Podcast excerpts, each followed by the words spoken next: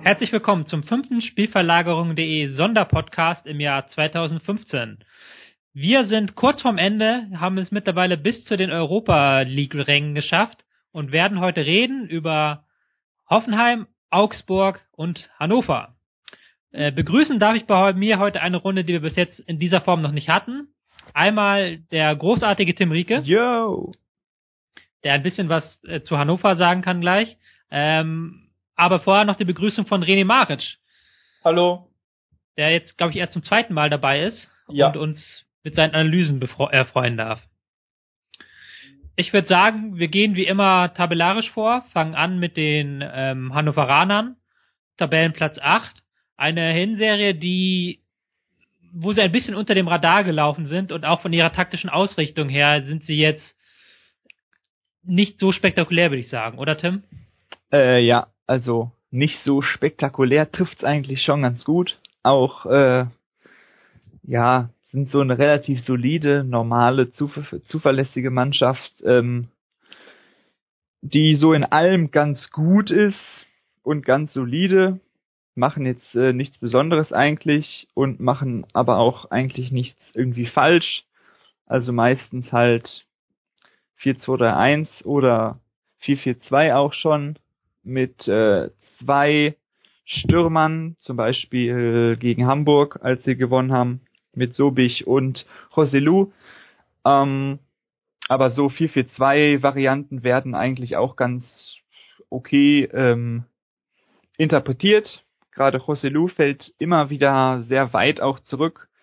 Und das ist dann auch schon vielleicht so der äh, die einzige kleinere Besonderheit in dieser soliden Grundausrichtung. Sie werden vielleicht vom einen oder anderen, glaube ich, auch ein bisschen kritisiert dafür, dass sie so äh, normal und für manche vielleicht langweilig sind. Ähm, aber wie gesagt, mit diesem Zurückfallen von Roselu haben sie dann so im zweiten Drittel eigentlich auch immer mal wieder ganz gute Halbraumüberladungen und auch einige ansehnliche Spielzüge dann in diesen Bereichen, die vor allem für Dynamikaufnahme und zum Aufrücken nach vorne gedacht sind. Und in den Momenten kann man sich schon ganz gut gucken. Das äh, verbindet sich dann mit so ein paar Ballbesitzansätzen und ähm, ja, diese diese Mechanismen im zweiten Drittel sind halt so ein Punkt, der mir auch immer ganz gut gefallen hat, jetzt über die Hinrunde, wenn ich sie gesehen habe. Und deswegen finde ich sie eigentlich nicht so schlecht. Wobei man sagen muss, ich finde, dass Trainer Korkut vor allem in Detailfragen angesetzt hat im letzten Jahr. Also, wie du schon gesagt hast, sind sehr ausgeglichen, verfügen über ein sehr stabiles Grundgerüst, aus dem sie heraus dann halt mit einigen guten Sachen im zweiten Drittel ähm, auch für Gefahr sorgen können. Aber gleichzeitig auch vielleicht diese Normalität ein bisschen auch ein Manko, oder? Ähm, ja, ich fand das, ich hatte ähnlich wie du, Tobi, ähm, ich fand auch insgesamt, dass, dass sie bisschen auch zu simple Strukturen hatten im Mittelfeld. Ich glaube, die besseren Spiele hatten sie auch, wo dieses 4-2-3-1 gespielt wurde, das eher als eine Variante des 4-3-3 interpretiert wurde. Ähm, da haben sie auch ein paar gute Spiele gehabt mit Stindl auf der, auf der 10 quasi und auch Kiyotake, glaube ich. Da haben sie dann insgesamt bessere Verbindungen und sind, finde ich, auch bisschen bisschen flüssiger im Spiel anzusehen. Auch wenn sie jetzt äh, am Ende der Hinrunde auch ein bisschen in Probleme kamen, jetzt gegen, ich glaube, die haben in den letzten sechs Spielen haben die fünf Punkte geholt. Also eher mhm. Äh, Abstiegskandidat mäßig wieder. Mhm. Aber es ist halt bei denen, ähm, erste Frage, was genau die jetzt auch auf diesen, auf dem Spielmaterial ist eigentlich ganz ein paar sehr gute Spieler hat. Also ich mag Schmiedebach, Hyotake, Selu, Bittencourt, Albornoz ist gut, dann natürlich Stindl und ja, ist halt noch die Frage, wie man das genau einbindet und wie sich jetzt, äh, ob sie sich jetzt wieder Richtung diesem besseren Hannover entwickeln, das ja auch zur Saisonbeginn, glaube ich, sehr viele Punkte geholt hat. Oder eben, ähm, ja, ein bisschen, bisschen instabiler werden und wenn sie es 4-4-2 nutzen, wie genau sie das interpretieren. Also Tim hat ja gesagt, Vasillo hat ganz gut äh, das zweite Drittel gefüllt. Das gab es halt nicht so konstant eingebunden, glaube ich, oder Tim? Ähm, ja, ich stimme dir zu, dass es halt äh, nicht immer so äh, ganz gut genutzt wurde. Zumindest was die Folgewirkung angeht eigentlich. Aber ähm, quantitativ war es zumindest wenn ich geschaut habe, schon relativ ein schon relativ durchgehendes Merkmal eigentlich. Aber wie gesagt, äh, sie hatten ja öfters mal das Problem, dass sie dann äh, so die Ansätze von von diesen Sachen im zweiten Drittel dann nicht so konsequent äh, in die vorderen Zonen noch durchgebracht haben. Hm. Interessant finde ich halt auch, dass Hannover die Spiele dann ähm, immer relativ also die selten ganz hoch gewonnen hat, sondern immer so äh, knapp. Ähm, und da würde ich gerne nochmal einen Mann herausheben, der meiner Meinung nach eine starke Hinrunde spielt. Das ist der Torwart, Ron Robert Zieler. Der, von dem bist du ja auch ein relativ großer Fan, Tim, oder? Ja, äh, aber ich glaube, Martin und René sind noch größere Fans, wobei ich auch äh, Zieler sehr gut finde. Du hast, ich meine nämlich, du hast mal gesagt, von diesen ganzen deutschen Torhütern hinter. Ach so, ähm, ja, das stimmt. Das hat, hinter das Neuer gesagt, ist ja. der Zieler der Liebste. Das habe ich gesagt, zumindest im Vergleich zu so, zu so ein paar anderen. Also Testegen würde ich da auch noch äh, erwähnen. Aber dann äh, kommt eigentlich auch schon Zieler. Also ich finde ihn zum Beispiel besser als Baumann, wobei der auch ganz gut ist. Und vor allem als Leno, den ich ein bisschen als ein bisschen überschätzt einstufen würde. Ähm, und dagegen halt Zieler, der sich sehr viel mit einschaltet, ähm, auch so durchaus weiträumige Positionsfindung in seinen hinteren Bereichen, ähm, auch viel bewusster einfach, zum Beispiel als Leno, der, der sehr viel bolzt, wobei das manchmal ganz gut eingebunden wird bei Leverkusen, aber äh, Zieler ist schon ziemlich gut. Ja, also ich finde auch bei Zieler, dass ähm, bisschen sauber als Leno, was einerseits Aufbauspieler tippt, andererseits auch das Absichern hinter der Abwehr, auch wenn er es jetzt bei Hannover natürlich nicht so extrem machen muss, wie es Leno vereinzelt hat. Also Leno hat ja ab und zu so ganz extreme, weite äh, Abfangaktionen. Bei Ziele ist das halt bisschen normaler, aber halt auch konstanter, erfolgsstabiler, im Aufbauspiel auch. Also für mich sind Zieler und nach ihm ähm, Baumann die zwei besten äh, deutschen Torhüter in der Bundesliga von den, von den jungen Torhütern. Der Stegen ist natürlich besser, aber der ist halt bei Barcelona jetzt auf der Bank und ähm, ja. nicht mehr in der Bundesliga. Aber ja, Thieler, Thieler ist, glaube ich, auch ein bisschen so ein SV-Liebling, so was sie oft bei Sechsern haben, haben wir bei Thieler als Torwart, dass wir so die Spielintelligenz und Entscheidungsfindung und auch diese Mischung aus Simplizität und manchmal auch bewusste Bespielen von schwierigeren Sachen. Ich glaube, es ist bei Thieler einfach als Torwart so ein bisschen äh, bringt das SV-hafte mit. Ne? Hm. Und man muss es auch sagen, gehört zu den Torhütern mit den meisten Paraden in dieser Saison. Ja. Äh, bevor ich jetzt da zur Frage komme, wie viel Potenzial nach oben noch ist, müssen wir nochmal ein aktuelles Thema kurz abarbeiten. Didier Jakonan kehrt zurück nach Hannover. Ist das etwas, was den Kader noch hochhebt? Oder passt er da überhaupt noch ins Spiel rein? Ähm, also ich habe bei den letzten Spielen nicht äh, so viel gesehen, deswegen wird mit Fager Tim noch kurz dieser Bryant, Bryant, hm. wie wurde wie, der äh, wie wurde er eingebunden als rechts außen? Bryant? Schön, dass meine Frage jetzt einfach übergangen ist. nee, das, es bezieht sich auf deine Frage. Also ich könnte mir vorstellen, dass Jakonan äh, als rechts außen spielt, wenn Bryant eben eine sehr tororientierte Rolle hat. Das muss ich erstmal erfahren von Tim, ob ja, das ja. so war. Also das war grundsätzlich äh, schon so nach, also ein bisschen nachstoßend, manchmal so improvisiert unterstützend, aber äh, im Großen und Ganzen war die Rolle eher diagonal tororientiert. Ähm, wobei Jakonan natürlich auch eine, eine gute Option für so einen ähm, horizontal ausweichenden Stürmer wäre. Siehst du ihn, siehst du ihn davor, Rosselu? Ähm, ja, das, die Sache ist halt, also wenn die mit einem einem Stürmer spielen, dann ähm, ist, sind ja die Bewegungsmuster quasi anders. Also José ja, ja. Luis ist ja dann noch mehr zurückgefallen eben. Von daher, äh, Also sowas finde ich dann immer schwierig zu vergleichen, weil ähm, Rosselu eigentlich schon zu gut das gemacht hat, um ihn dann rauszunehmen. Auch wenn halt Jakonan horizontal vielleicht bisschen effektiver wäre so. Aber deswegen war, worauf du wahrscheinlich jetzt äh, hinaus wolltest, dass beide zusammen irgendwie aufgestellt werden, könnte ich äh, mir schon vorstellen, weil ja Korkut auch häufiger mal versucht hat, dann Sobich irgendwie einzubauen. Also das zeigt ja schon, dass da relativ viel äh, Offenheit gegenüber dem 442 besteht. Und dann so Joselu, Diakonan als Kombination wäre schon ganz gut. So Joselu, der sich so nach hinten ins in den äußeren Halbraum irgendwie fallen lässt. Und dann die Außen so ein bisschen einer als Verbindungsgeber und Jakonan rostiert dann vor dem ganzen Dingen auf den Flügel raus. Das wäre schon interessant. Ja, also ich fände äh, ganz interessant mit Jakonan und Joselu vorne.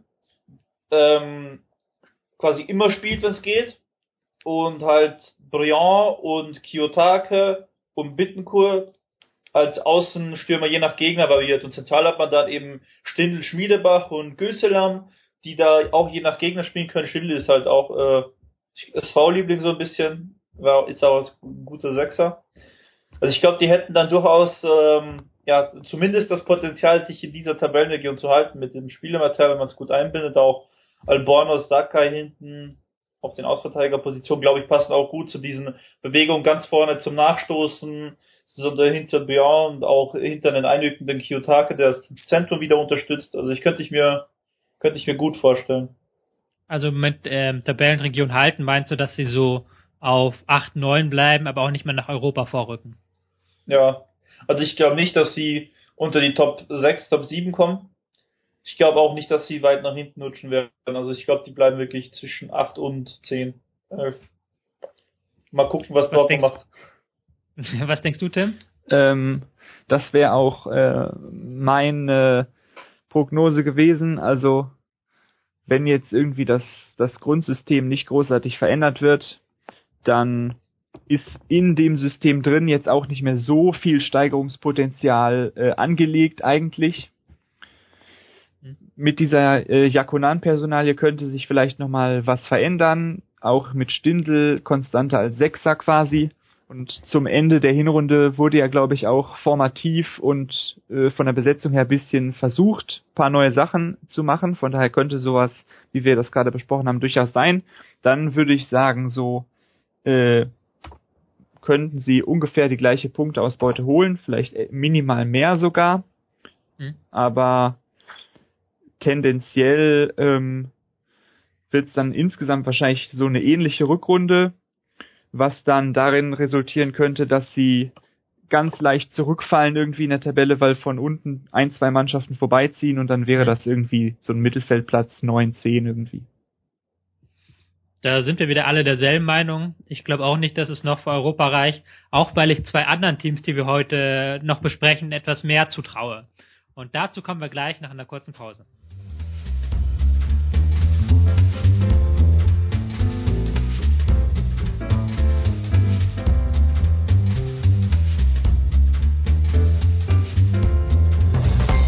Willkommen zurück zum zweiten Teil des fünften Spielverlagerung.de Sonderpodcast 2015. Wir werden ein wenig reden über 1899 Hoffenheim, die sich auch oben festgesetzt haben, eine für ihre Verhältnisse relativ gute Hinrunde gespielt haben. Ähm, erste Frage an René. Ich hatte das Gefühl, dass sie so Anfang der Saison ein bisschen stabiler standen. Ähm, am im letzten Jahr hatten sie ein bisschen den Ruf so als chaotische Mannschaft, die sehr chaotische Spiele äh, zulässt. Und jetzt hatte ich das Gefühl, dass das im Pressing ein bisschen stabiler war. Irre ich mich? Ähm, also das sehe ich ähnlich. Besonders die Anfangszeit unter Gistol stand ja unter dem Fokus so ähm, Chaos pur, aggressives Pressing, so ein bisschen dieses äh, diese Hoffenheimer Identität von der Rangnick-Zeit wieder ein bisschen aufleben lassen. Ich glaube, er hat auch in Interviews damals von Schwarmintelligenz äh, gesprochen, von sehr aggressiven Passing, äh, dass man quasi das Chaos bisschen äh, strukturieren muss. nicht so, nicht umgekehrt den Weg gehen soll. Auch, glaube ich, Rannik äh, kurz genannt als Vorbild so ein bisschen für die Spielidee, wenn ich mich nicht irre. Mhm. Und das ähm, wird nicht mehr so praktiziert. Also es ist jetzt schon bisschen simpler geworden auch und natürlich ähm, natürlich auch einfach stabiler, bisschen orthodoxer, bisschen auch zurückhaltender. Die hatten auch Spieler, die wirklich in einem tiefen Mittelfeldpressing in einem 4-4-2 gespielt haben. Ich glaube, Martin hatte auch in der Analyse zu Gladbach das so als äh, unambitioniertes 4-4-2-Pressing bezeichnet. Und ja, das glaube ich ist auch so ein bisschen äh, bisschen einfach diese bisschen mehr Simplizität ist auch einfach der Grund dafür, dass man jetzt ein bisschen orthodoxer, ein bisschen stabiler ist. Wobei es zwischendurch einen kleinen Einbruch gab, so. Da gab es dann 17 Gegentore in sechs Spielen mitten in der Saison. Aber das kann man auch ein bisschen mit den Gegnern erklären wahrscheinlich. Gladbach, Bayern, äh, Hannover, Dortmund, Frankfurt. Köln. Köln, ja gut, Köln. Köln waren 4-3. Ja, ja, ah, die hatten da, ja, also die haben die haben ja da sogar gegen Dortmund verloren, das macht man ja heute nicht mehr in der Bundesliga. Und ähm, ja, also die haben da ziemlich viel in einer kurzen Zeit drauf bekommen, das stimmt auf jeden Fall. Da haben sie, glaube ich, aber auch ein bisschen äh, experimentiert, bisschen umgestellt. Also Bicakcic spielte gegen Köln, gegen Bayern und ja auch gegen Hannover, Dortmund und Eintracht ist auch bisschen, finde ich, der bringt Instabilität sein. Also da teilweise eine merkwürdige Positionsfindung, eine merkwürdige Aggressivität in der letzten Linie. Davor hatten sie meistens Stobel und Süle, glaube ich, total. Das war besser als als mit Bicakcic. Haben sie auch bisschen äh, davor bisschen variiert im zentralen Mittelfeld. Und auch generell in den Formationen haben sie auch mehr umgestellt in dieser Phase. Und ich glaube, dass dieser Einbruch sich so aus dieser Gesamtmenge und eben den Gegnern äh, durchaus erklären lässt. Mhm. Ähm, an dieser Stelle, wenn du gerade schon mal die Innenverteidiger ansprichst, könnte man auch nochmal Niklas Süle ähm, loben, der eine starke Saison spielt. Das sich, glaube ich, auch als kommenden Weltfußballer einst bezeichnet. Also ich, ich weiß nicht, ob er das offiziell gemacht hat, ob das ein Gerücht ist, dass er so ein Typ ist, dass das gemacht hat. Auf jeden Fall äh, ist er ein sehr guter Innenverteidiger zumindest. Und mhm. ja, ist, glaube ich, auch so ein bisschen der stabilste Innenverteidiger bei denen im Kader, ne? Obwohl er so jung ist. Ja, der ist ja, der hat jetzt einen Kreuzbandriss, leider. Was natürlich auch dann vielleicht ein bisschen reinpasst. Andererseits kam der Kreuzbandriss ausgerechnet danach, nachdem sie so eingebrochen sind. Also. Ja, ja. Aber da hat er, er hat zuvor mit Stobel gespielt zentral. Mhm. Das hat ganz gut gepasst, ja. war auch recht sauber von den Abläufen, hat auch gut zum zentralen Mittelfeld gepasst.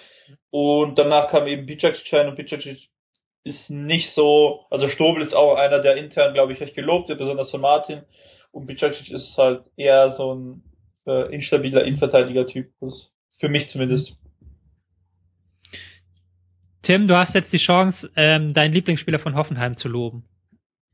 Ähm, wenn ich jetzt keinen vergessen habe, dann würde ich Rudi oder Femino nennen. Ja. Kein Volland? Äh, ja, Volland kommt dann danach. Aber intuitiv ist es manchmal so, dass ich äh, von, wenn ihr irgendwen krass feiert, so, dann feiere ich den manchmal weniger, weil ich irgendwie so intuitiv denke, so ja, der wird von denen schon genug äh, genug promoted. Der braucht das nicht mehr so. Also ich äh, feier glaube ich Firmino mehr als Volland sogar. Also Martin ist ja der Volland äh, Fan. Ja. ja. Tim Deswegen, ist, da Tim Martin ist, nicht da ist. Ja, und Tim ist der Rudi-Fan, also das passt. Ja. Da Martin nicht, nicht da ist, kann man das jetzt ja auch sagen so, dass wir Firmino besser finden als Volland. Wobei ich finde auch, dass Firmino diese Saison ein bisschen besser eingebunden ist als ja, Volland. Ja. Kann das sein? Das auf jeden Fall. Also Volland, wenn man ihn besser einbinden würde, äh, würden die sich nicht viel nehmen und dann ist, glaube ich, sogar eher einfach Geschmackssache, wen man mag. Ich finde Firmino halt einfach, ähm, hat, hat einen coolen Stil als Fußballspieler, äh, auch ein bisschen weniger brachial, ohne weniger vertikal zu sein als Volland, so ein bisschen. Wobei das vielleicht nur mein Eindruck sein kann. Gott sei Dank ist Martin nicht hier, sonst gibt's Ärger. Doch, das ist schon, ich sehe den Teil das, ja. Ich weiß nicht, ob das ein gutes Zeichen ist, wenn du das auch so siehst. Es hilft dir zumindest nicht in der Argumentation gegen Martin. Das mag sein, ja. Hupala. Ja. Mobbing bei Spielverlagerung.de. ähm, Hupala. ja, was glaubt ihr? Ähm, ge- geht's weiter mit Hoffenheim? Geht's noch ein bisschen in die Richtung Stabilität wie am Anfang der Saison und jetzt auch am Ende? Ähm, kann man das so halten und dann vielleicht nochmal auf Europa angreifen? Tja.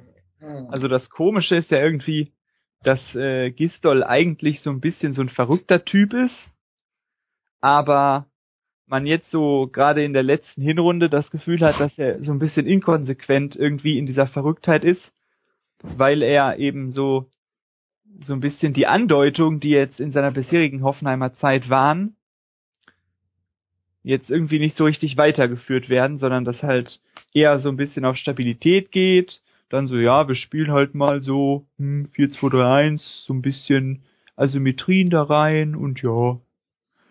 Und Besetzung ist ganz normal oder relativ normal so. Okay, die, die Außenverteidiger sind ein bisschen komisch. Ähm, ja, und dann spielen sie, also es ist irgendwie mein Eindruck so, dann spielen sie halt so ganz cool, wie sie spielen, haben ja ein ganz gutes Grundsystem, passen sich ganz okay an. Die Spieler sind auch ganz gut, eben die schon Firmino genannt, Mhm. äh, Volland genannt, dann eben halt so ein paar äh, ergänzende Leute wie Schwegler oder schon der gelobte äh, Rudi beziehungsweise Modric Light und ja, dann sind sie halt irgendwie so. Von daher wird es wird es wahrscheinlich echt so ähnlich weiterlaufen wie in einer wie in einer Hinrunde, würde ich mal vermuten.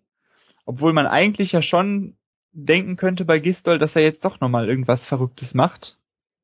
Und Mhm. deswegen kann man das irgendwie, irgendwie nicht so richtig sagen. Also man, man hat, man denkt sich manchmal, also eigentlich müssten die noch besser sein. Wieso machen die das nicht so? Und deswegen, ich sag jetzt einfach, äh, die wiederholen ungefähr ihr, ihren Hinrunden-Run und haben dann wieder irgendwie 25 oder 24 Punkte, sowas hatten die, ne? Ja, also 26 Punkte. Kämpfen sie um die Also- Europa League und müssen bis zum Schluss gucken, ob sie es schaffen. René, stimmst du dazu, dass sie eigentlich noch besser sein könnten? Ja, also ich finde, die haben einfach auch einen ziemlich guten Kader. Ähm, haben irgendwie ziemlich viele Bundesligisten und die dann auch besser einbinden könnten. Ähm, ich glaube jetzt, wo Kim wieder fit ist, auch wenn er jetzt beim Asien Cup ist, ne? Ähm, Mhm. mit Strobel hat man einen guten Innenverteidiger, finde ich, der das gut machen kann. Der Part daneben ist halt dann entweder Abraham oder Bicac, das ist für mich beides suboptimal. Ähm, mit Kim jetzt als Linksverteidiger kann man Back auf rechts schieben, dann hat man wieder Rudi fürs zentrale Mittelfeld frei, wenn man ihn dann benötigt. Also so ein vom Potenzial her, ohne die Sühle-Verletzung, äh, glaube ich, werden die auch wirklich, ja, also ich glaube, die bleiben auch so hier, aber sind doch bisschen, bisschen schwächer, als, also sie werden nicht auf äh, einen Punkt, so wie jetzt auf Augsburg, Schalke, Gladbach, äh, also den, Abstand werden sie nicht halten können, aber ich glaube nach wie vor, dass die mit Hannover, Frankfurt da in dieser Gruppe dahinter bleiben. Mhm. Und ja, es wird halt interessant, wie er die Spiele einbindet, die er hat. Also der Kader ist jetzt nicht so stark in der Breite besetzt. Haben wir natürlich paar coole Typen mit Schwegler, mit Rudi, mit Firmino. Äh, Die könnten vorne auch mit Volland, Modeste und und ja, Elionussi oder Hamad äh, ziemlich coole, äh, asymmetrisch verschobene Dreierreihe machen. Also so eine Mischung aus 4 2 und 4 3 wenn die das spielen würden. Das wäre, glaube ich, ziemlich passend und schwer zu bespielen, auch offensiv recht durchschlagskräftig mit den Spielertypen. Hm. Aber Aber ich glaube nicht, dass sie es machen werden. Und ohne von Süle, genau, von daher glaube ich, bleiben sie da und werden eben mit Hannover und Frankfurt je nach Form. Und Dortmund kommt halt von äh, hinten und kann die einfach noch überholen, wenn Dortmund sich gut anstellt. Also, ja. Ich glaube, die werden den Abstand nach vorne nicht so kurz halten können und dann hängt es davon ab, wie die anderen in Form sind. So ist meine Prognose. Bin ich gespannt. Gehe ich auch wieder mit euch konform eigentlich. Das müsste eigentlich reichen. Also zumindest mit dem Abstieg wird man, glaube ich, nichts zu tun haben. Nee. Ähm, gut. Gleich haben wir ein weiteres Team, bei dem wir uns die Frage stellen können, ob sie dort oben bleiben. Der FC Augsburg. Eine kurze Pause, bis gleich.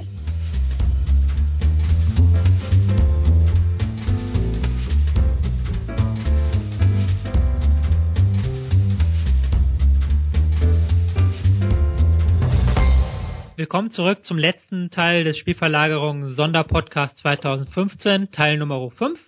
Wir sprechen über den FC Augsburg und stellen uns die Frage, wie haben sie es da vorne hingeschafft? Ähm, es wird immer so ein bisschen vom Überraschungsteam geredet diese Saison, wobei die Überraschung gar nicht so groß ist meiner Meinung nach, denn die machen nicht so viel anders als in den äh, letzten Jahren, oder René? Ähm, ja, die haben immer so eine durchgehende Wandlung in sich, besonders in Bezug auf das Aufbauspiel. Die waren ja doch stärker eine Ballbesitzmannschaft in dieser Phase mit Moravec, mit Q, mit G. Mhm. Und ja, ich bin mir nicht sicher, ob das jetzt die beste Entwicklung ist, wobei die Ergebnisse sprechen natürlich dafür. Die sind jetzt äh, mit einem Punkt, also punktgleich mit Gladbach und Schalke da ganz vorne mit drinnen. Mhm. Ähm, ist halt die Frage, ob das jetzt wirklich langfristig die beste Entwicklung ist. Die haben halt Bayer, die haben super Passing, super Gegenpassing, also Weinzel macht besonders in der Defensive auch Spieleinbindung weitestgehend, macht er sehr gute Arbeit.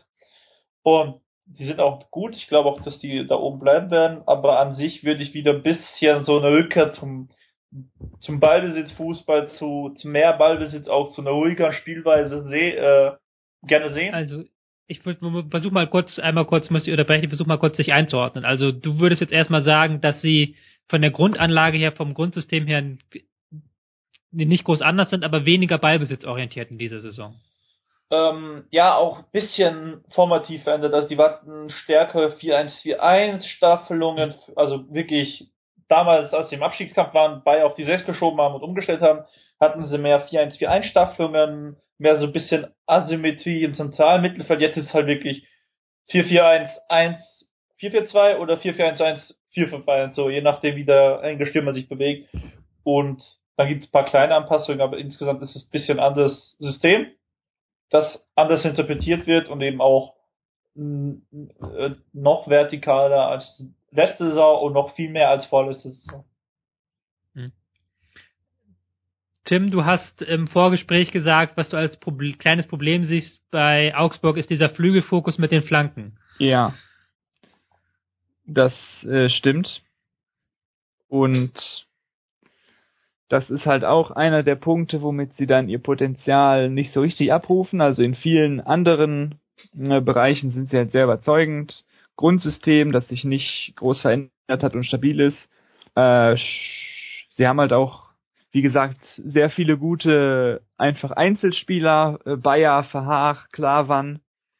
Gerade diese drei, die auch eher in den tiefen Zonen äh, aufgestellt sind, sorgen dann für einen Aufbauspiel, was ich immer noch als sehr, sehr stark bezeichnen würde. Denn äh, also das Aufbauspiel an sich ist ja immer noch äh, ziemlich gut. Oder ja doch, ich finde es eigentlich schon noch gut.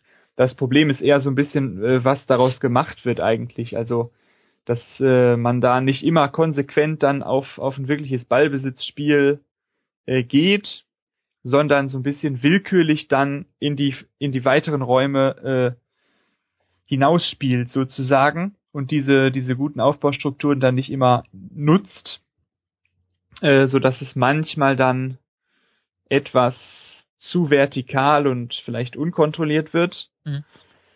Ähm, und dann ist natürlich im letzten Drittel dieser Flankenfokus, ja, der ist halt sehr dominant.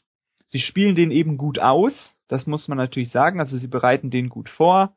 Ähm, richten sich passend darauf aus. Zum Beispiel ähm, gibt es ja auch mal, dass Bayer dann so in höheren Zonen so nach links rausgeht und dann zum Beispiel Baba freispielen soll. Und das machen sie auch sehr sauber und sehr bewusst und deswegen kriegen sie dann äh, auch für diese Flanken, die natürlich eigentlich zu viele sind, kriegen sie aber so ganz gute Flankenpositionen hin. Mhm. Und deswegen äh, ist das auch auch weil die Gegner das manchmal bisschen komisch äh, verteidigen. Plus natürlich individuelle, äh, individuelle Aspekte beim Ausspiel noch sind diese Flanken, obwohl sie jetzt nicht so richtig gut anzusehen sind im letzten Drittel und auch so ein paar andere äh, Möglichkeiten und Optionen, die durchaus noch da wären. Ähm, trotzdem sind die Flanken halt sehr effektiv und haben viele Tore auch äh, eingebracht. Nicht umsonst wurde Baba ja im Verlauf der Hinrunde äh, öffentlich sehr viel gefeiert für seine vielen Vorlagen. Mhm. Deswegen sind sie jetzt eben auf Rang 6. Wobei das auch daher kommt eigentlich, dass eben dieses äh, gleichgebliebene Grundsystem und das sich jetzt eingespielt hat, eigentlich schon dafür sorgt, dass sie wirklich in fast in jedem Spiel, vielleicht bis auf Spiele gegen Bayern, wirklich absolut mindestens auf Augenhöhe eigentlich sind mhm. und wirklich mhm. äh, richtig gut von dieser Grundlage her äh, Ergebnisse durchdrücken können, häufig. In, ähm, du hast ja eigentlich ganz recht. Also die Ergebnisse sind immer knapp. Ich erinnere mich jetzt auch nicht an wirklich an Spiele, wo sie unter die Räder gekommen wären. Selbst beim Bayern-Spiel haben sie ja ganz gut ausgesehen, die erste halbe Stunde. Ähm, okay. Ja, eine, ein Transfer, den sie jetzt noch getätigt haben, ist die Laie von Heuberg. Ähm, meint ihr, dass er Heuberg da gut in das System reinpasst? Wie würde ihn einbinden? Ist er noch eine Stärke fürs Team? Ich fange mal bei dir an, René. Ja, also vorab, ähm, Kollege Konstantin Eckner hat ja einen Artikel zu Augsburg gemacht. Kann man mhm. auch einiges von dem, was wir besprochen haben, in eloquenter und strukturierter wiederfinden. Mhm. Und er schreibt auch äh, in diesem Artikel über Heuberg. Und äh, wie ich finde, schätze das ganz gut, denn dass man Heuberg da als Partner von Bayer eigentlich sehr gut einbinden kann.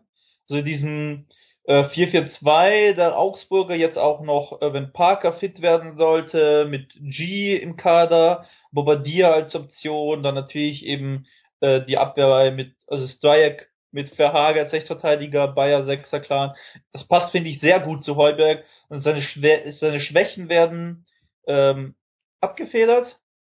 Seine Stärken sollten eigentlich mehr zum Tragen kommen. Er sollte auch bisschen mehr so dieses ruhige, dieses ballbesitzorientierte reinbringen können im Vergleich zu Chor und auch, auch was Vogt letzte Saison gespielt hat. Ich finde auch, dass Heuberg da ähm, einzig, wenn er zu präsent werden möchte in der Ballzirkulation, könnte es ein Problem werden, weil äh, so gut Heuberg auch sein mag, er ist kein Daniel Bayer. Und ja, ich finde es ist ganz interessant. Ich könnte mir auch vorstellen, dass Weinziel so ein bisschen auf diese, diesen Dreierketten-Trend noch aufspringt, wo man ja mit, äh, mit Baba und Werner als Flügelverteidiger ähm, was ziemlich Cooles machen könnte. Man hat auch, äh, Vollner ist sehr flexibler Spieler, finde ich, passt auch ganz gut zu Heuberg und zum Bayern zentralen Mittelfeld, auch wenn ihn dann vielleicht die, äh, die, die Präsenz ganz vorne dann und die Durchschlagskraft abgehen würde, aber in einem, in einem 3-4-3 mit Vollner, zentral oder als rechts aus, äh, Rechtsflügelverteidiger mit Werner und natürlich auch Verhag, den ich aber als Halbverteidiger extrem gut finden würde, auch in so einer äh, Alaba-ähnlichen Rolle. Klar waren Kalzenbach oder Hong. Also ich glaube, die haben, die haben noch Potenzial, obwohl sie eben das Grundsystem sehr, sehr gut ausnutzen, also bespielen. Und mit Heuberg haben sie wirklich einen Schlüsselspieler geholt, ähm, wo es wirklich auch nochmal für den ganzen Kader noch Vorteile geben kann in der Art der Einbindung. Also da bin ich gespannt, ob Weinziel da was macht. Ansonsten, auch wenn sie bei dem jetzigen System bleiben, Heuberg müsste sehr gut passen. Heuberg müsste auch eine sehr strategisch sehr wichtige Position extrem gut besetzen, extrem passend besetzen. Da bin ich gespannt. Also die sind von dieser äh, mhm. punktgleichen Gruppe, also nicht äh, Schalke Gladbach, sondern mit, mit Hannover und mit, mit äh, Hoffenheim, sind die für mich die beste Mannschaft auf jeden Fall. Besonders mit Heuberg jetzt. Von den unerwarteten Verfolgern, also genau. sagen wir mal so. Ja. Hoffenheim, Hannover, Frankfurt, Augsburg. Genau. Ähm, Tim, wäre da auch deine Prognose, dass es in der Rückrunde so weitergeht oder sogar noch besser wird? Ja, also tendenziell äh, ist meine Prognose schon, dass es so weitergeht. Äh, vor allem eben aufgrund dieser dieser System Systemwirkung, mit der man sich einfach sehr gut in Spiele reinbringen kann. Also sie sind halt wirklich immer sehr gut im Spiel drin sozusagen, das was ich eben auch schon ähm, erläutert habe. Dann eben jetzt der Heuberg-Transfer, den ich auch als passend empfinde. Da würde ich jetzt René zustimmen. Ähm, sehe ich äh, eigentlich in den, ja, in fast allen Punkten genauso. Und ist auch irgendwie so ja, so von irgendwie so eine relativ logische äh, äh, Option, die irgendwie zu Augsburg passt. Mhm. Dass sie quasi so eine Problemposition oder eine, wo man drüber nachdenken könnte, bei Core ähm, sich ausgeguckt haben und dann halt was da gemacht haben. und das dann halt ganz gut überdacht haben noch. Typisch Augsburg, ja. Jo. Und ähm, ja, vom Rhythmus äh, könnte das auch ganz interessant sein.